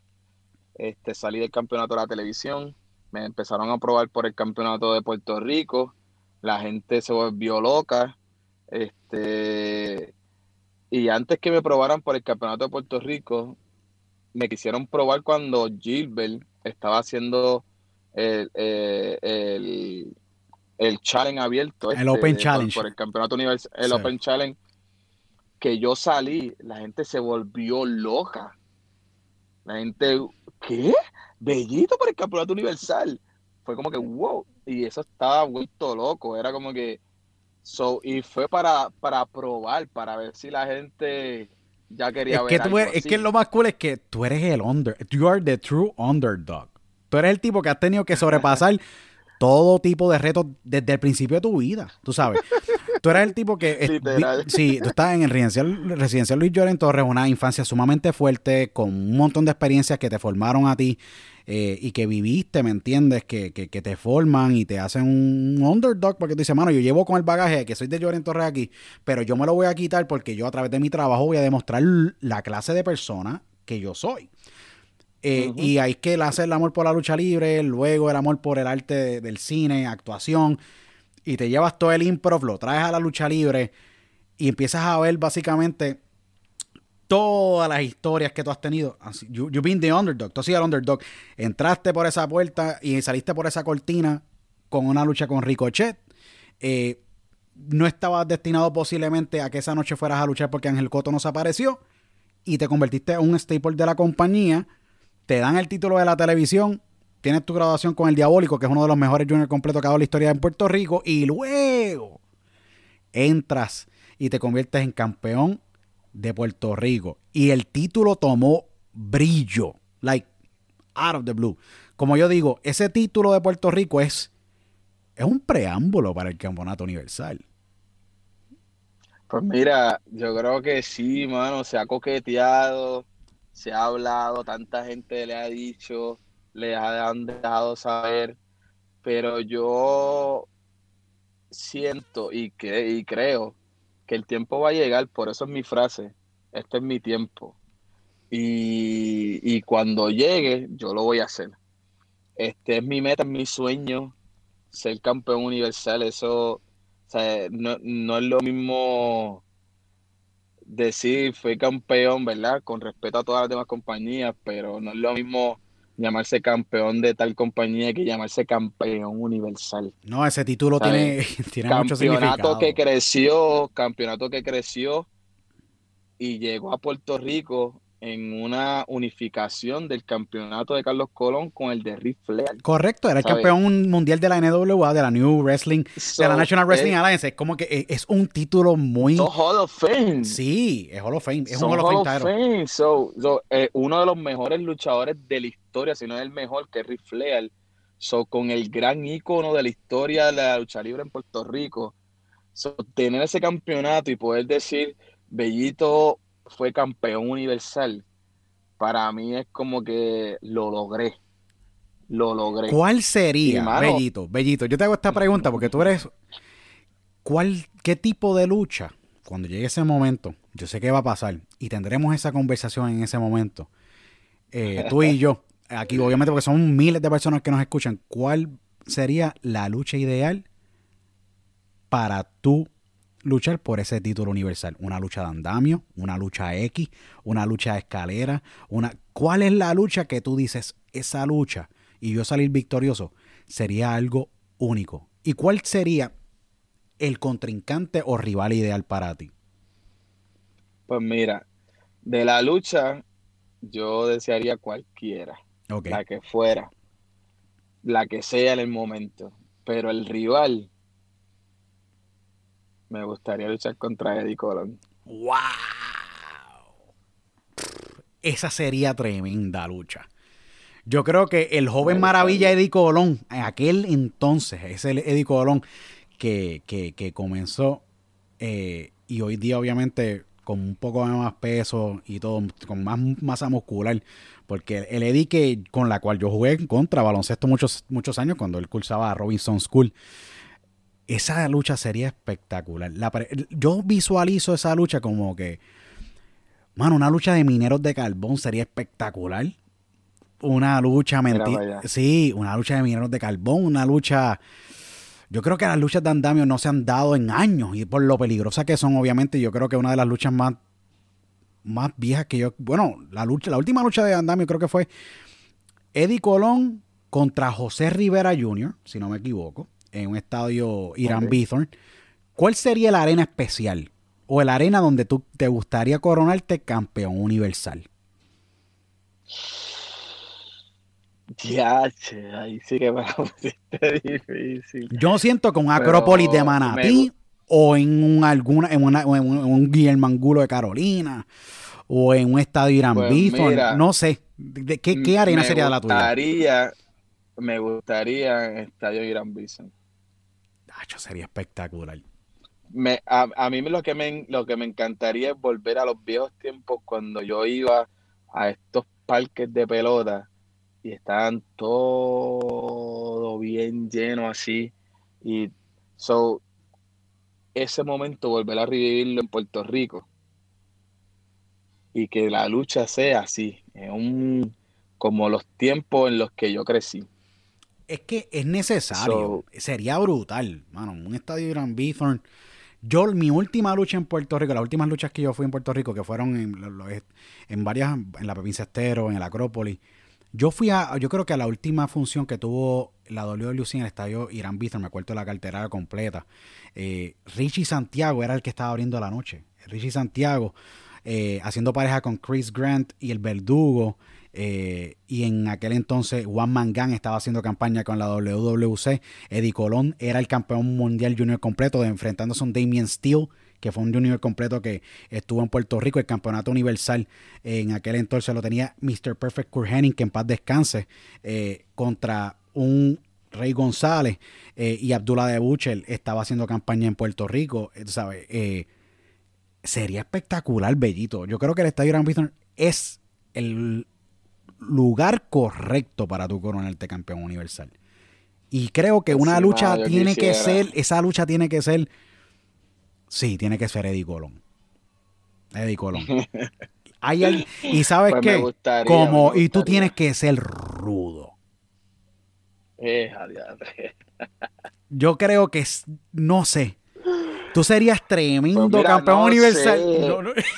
Eso soy yo aquí haciendo no sé qué fantasía. puede pasar, no sé qué puede pasar. ¿Por qué? Porque a mucha gente y a, ¿verdad? Gente cercana de Carlos Colón le han dejado saber que la gente refleja a Carlos Colón en mí. Mucho. Tú tienes mucho de, de esa, de, esa, de ese carisma, ese aura, ese, aura, ese don especial de gente. No sé si llegara algún momento Bellito Calderón de Rudo o me convertiría en el nuevo, en el nuevo Carlos Colón de la, de la historia de WWE. So, no sé qué puede pasar. Bellito, yo sé que eh, llevamos un rato hablando y yo sé que esta para mí ha sido una de las entrevistas mías favoritas. Mira, con todo el respeto a todos los que he tenido. Sabio, te aprecio muchísimo, te respeto y a todos. Y a Willy Urbina, mi gran amigo, hermano, partner, en un montón de cosas. Eh, pero ha sido una de las, para mí, unas entrevistas que más me ha encantado. Eh, Bellito, no, no, súper cool. Eh, Bellito, estamos en pandemia, pero yo sé que tu mente sigue corriendo. Eh, tú sigues con los dos pies en televisión, cine, haciendo cosas en el área de entretenimiento. La lucha libre siempre tiene ese lugar. Veremos a Bellito siendo campeón en algún... Bueno, sé que vas a ser campeón universal, eso está escrito en la historia, yo sé que eso va a ocurrir, pero haciendo campaña desde Puerto Rico para fuera de, de la isla, como hiciste, tenías pensado hacer cuando estabas en México y seguir y luchar y seguir exportando tu talento, porque lo has hecho con cine, teatro, televisión. Pero la lucha libre, yo creo que tú tienes un espacio bien grande para ser un buen, buen eh, indie wrestler o luchador, posiblemente en IW. Hemos visto a un Ángel Fashion, quien tenemos este viernes, eh, cuando esta semana en, en entrevista, ¿me entiendes? Que lo tenemos, ya grabamos la entrevista, pero esta, esta semana eh, en AEW, yo creo que tú tienes un espacio también muy importante en la lucha libre mundial. Pues mira, eh, parte de mis sueños es llegar a, Japón. Quisiera llegar allá. Este, pienso que sería una experiencia enriquecedora para mí, para mi talento. Este, es una de mis metas. Ya toqué México y vuelvo a México. Eso está escrito. So, yo necesito hacer una gira, una campaña en el Consejo Mundial de Lucha de México también en Japón y Estados Unidos ya coqueteé en una compañía independiente, me fue sumamente brutal. Este, la gente se quedó con ganas de seguir viéndome. Lo digo pues que la conexión de la compañía pues desapareció. Este, pero sí. Eh, después de yo ser campeón universal, y si Dios me lo permite y Capitol me lo permite, claro que estoy abierto a representar a Puerto Rico y el campeonato universal alrededor del mundo. Sería espectacular. La última defensa del campeonato universal fuera de Puerto Rico fue Carlos Colón contra Dory Funk, si no me equivoco, en Maine, en el estado de Maine, en Estados Unidos. La última vez que salió un título, creo, de Puerto Rico y fue, eh, fue defendido en Japón, fue Rey González como junior completo. Y perdió el título internacionalmente en Japón, creo que lo recuperó y volvió a Puerto Rico ese título. Yo te visualizo. Pero ¿quién dice? ¿Quién, dice, que, Bellito? a mí me gustaría ver a Bellito fuera. Ahora mismo, los Colón están, están con AAA. ¿Quién dice si vienen extranjeros o Bellito Calderón representa? Es que es que es el, escenario ideal. puede ser, puede ser. Es el escenario ideal. El, el 2021 viene grande. No, definitivamente. pendiente de la lucha libre. Un All Japan. A mí me gustaría verte a ti, mira, te voy a ser bien sincero. Me gustaría verte en un New Japan, un All Japan Wrestling, haciendo una campaña en All Japan. Creo que hay mucho espacio para ti. Tu estilo de lucha se adapta perfectamente a lo que el fanático japonés le, le encanta. Puede haber una tremenda campaña en Alemania. También veo muy buenas sinergias en Alemania o Inglaterra con los estilos de lucha que hay allá. México, obviamente, le caes como anillo al dedo. Estados Unidos, siento que hay una comunidad y una base puertorriqueña y latina que necesitan un tipo como tú que se mueva en el ring. Eh, hay mucho, hay mucho para Bellito. 2021 viene, yo sé que va a ser un año muy importante y crucial para ti. Eh, Bellito, ya culminando la entrevista, ¿qué te falta a ti por hacer, adicional del título universal? ¿Qué te falta a ti por lograr? Mano, mucho, mucho, mucho. Yo siento que yo soy una esponja y hasta que no me muera, yo voy a seguir haciendo todo, mano. Y, y soy un soñador y lo peor que puedo perder es soñar. Así que mientras yo pueda soñar, lo voy a hacer realidad. Así que a Villito Calderón le falta mucho por dar, mucho por enseñar, mucho por aprender y mucho por lograr.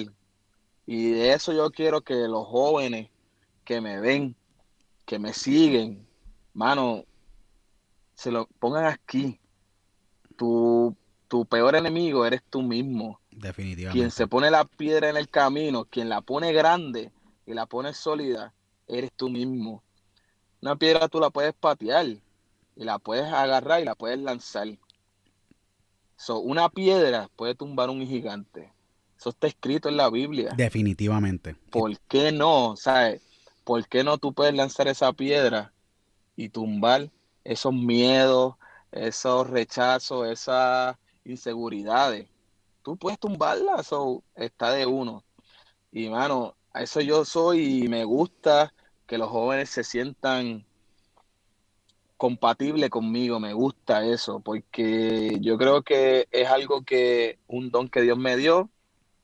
Y mano, me gusta ser ejemplo, me gusta ser ejemplo y me gusta sentirme así, que soy un ejemplo a seguir, un muchacho luchón, fajón por lo suyo, que le puede enseñar a cualquiera que no hay excusa en el mundo para lograr tu sueño. Ese es Bellito Calderón y eso es lo que Bellito Calderón tiene en mente y va a seguir teniendo en mente hasta que me muera. Bellito, eh, nuevamente yo te lo digo, eh, eres una inspiración para muchos. Eh, se necesita más gente en el mundo con la misma actitud, mentalidad, la misma entrega y el mismo, ese mismo esa misma energía. Eh, en el mundo. Eh, yo personalmente de esta generación, tipo joven, ¿me entiendes? Eh, empresario y pues con un montón de, proyectos y, empresas con las cuales estoy involucrado, que soy partner, tus oportunidades no tienen límite. yo te agradezco muchísimo las contribuciones que tú le estás dando en vida ahora mismo al negocio de la lucha libre, ya que eran necesarias. Yo en algún momento pensé que el, que el negocio de la lucha no iba a poder tener esa figura o esa o ese luchador que cargara nuevamente esa masa y la gente se sintiera orgulloso de estar detrás apoyando a ese luchador que cargue esa masa. Eh, y te agradezco muchísimo lo que estás haciendo por la lucha libre. Te falta muchísimo. Esta no es la primera entrevista que tú vas a tener conmigo. Toda la gente en España, yo sé que en Granada, en Islas ah, Canarias, En, muchos países van a empezar a buscar. Yo les exhorto a todos ustedes, entren a YouTube y pongan Bellito WWC, Bellito CWS, eh, Bellito Calderón hay unas luchas espectaculares, específicamente la lucha de Bellito con Diabólico. Es una de las luchas más emocionantes donde tú ves a pleno esplendor la reacción de un fanático ante la emoción de una lucha. Yo creo que ustedes no van a poder encontrar una lucha así en mucho tiempo y yo creo que van a ir a, van a ir a ver el producto que hay en televisión, que es buenísimo, y van a volver para atrás y van a decir, contra, ¿qué magia ocurrió aquí?